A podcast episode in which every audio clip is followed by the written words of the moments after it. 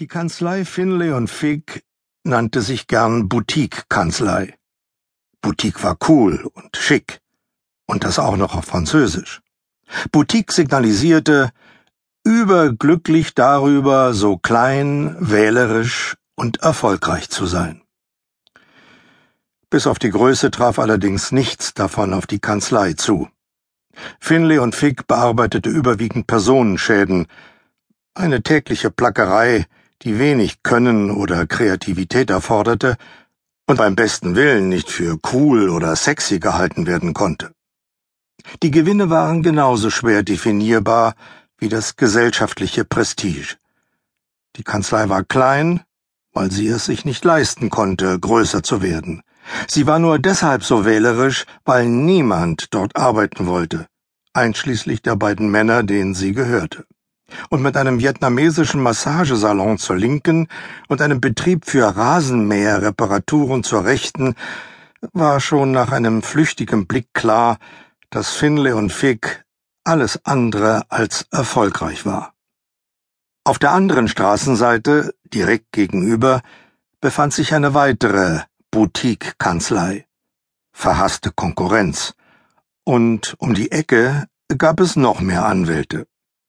Finley und Fick lag in der Preston Avenue, einer stark befahrenen Straße mit alten Bungalows, die umgebaut worden waren und für alle möglichen gewerblichen Tätigkeiten genutzt wurden. Oscar Finlay hatte das Gebäude vor 20 Jahren bei einem Prozess bekommen. Was der Adresse der Kanzlei an Prestige fehlte, machte sie durch ihre Lage wett. Zwei Türen weiter kreuzten sich drei Straßen. Preston, Beach und die 38. in einem chaotischen Aufeinandertreffen von Asphalt und Verkehr, das pro Woche mindestens einen lukrativen Unfall garantierte, häufig gleich mehrere. Finley und Fick deckte seine Fixkosten mit Verkehrsunfällen, die sich in weniger als 100 Metern Entfernung zur Kanzlei ereigneten. Da die Kanzlei nur aus zwei Anwälten bestand, lag es nahe, dass einer Seniorpartner und der andere Juniorpartner war. Der Seniorpartner war Oscar Finley, 62 Jahre alt, 30 Jahre Erfahrung in der hemdsärmeligen Variante der Juristerei, die in dieser verrufenen Gegend im Südwesten Chicagos praktiziert wurde.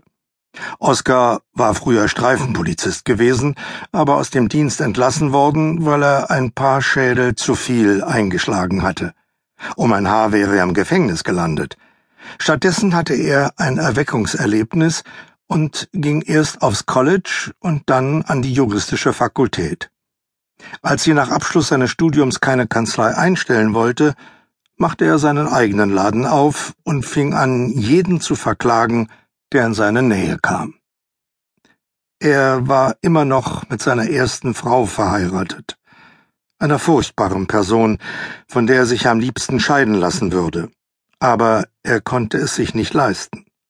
Nach 32 Jahren als Anwalt konnte sich Oscar Finlay so gut wie nichts leisten. Sein Juniorpartner, Oscar sagte gern, darum wird sich mein Juniorpartner kümmern, wenn er Richter, andere Anwälte und vor allem potenzielle Mandanten beeindrucken wollte, war Wally Figg. 45. Wally hielt sich für einen knallharten Prozessanwalt und in seiner marktschreierischen Werbung versprach er alle möglichen Arten von aggressivem Verhalten. Wir kämpfen für ihre Rechte. Und wir sind der Schrecken der Versicherungsgesellschaften. Und wir meinen es ernst.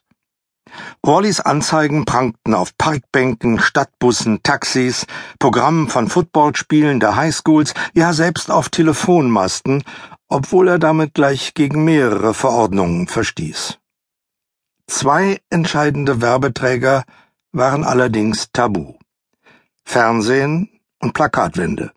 Diesbezüglich stritten sich Wally und Oscar regelmäßig. Oscar weigerte sich, Geld dafür auszugeben.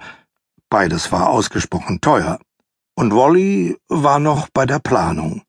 Er träumte davon, sein lächelndes Gesicht in einem Fernsehspot zu sehen und stellte sich vor, wie er Schauergeschichten über Versicherungsgesellschaften erzählte und verletzten Fernsehzuschauern